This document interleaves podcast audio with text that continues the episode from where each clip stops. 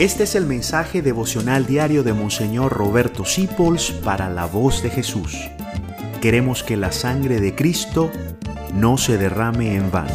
También hay una frase espantadiablo de San Francisco, que es muy buena y se la regalo, sobre todo a la gente que le tiene miedo al diablo.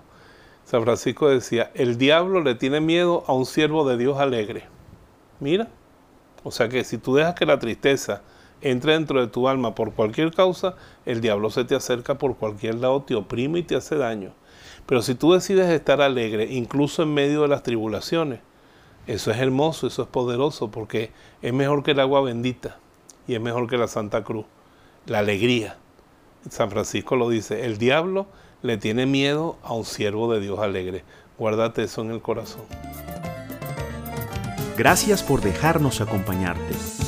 Descubre más acerca de la voz de Jesús visitando www.lavozdejesús.org.be.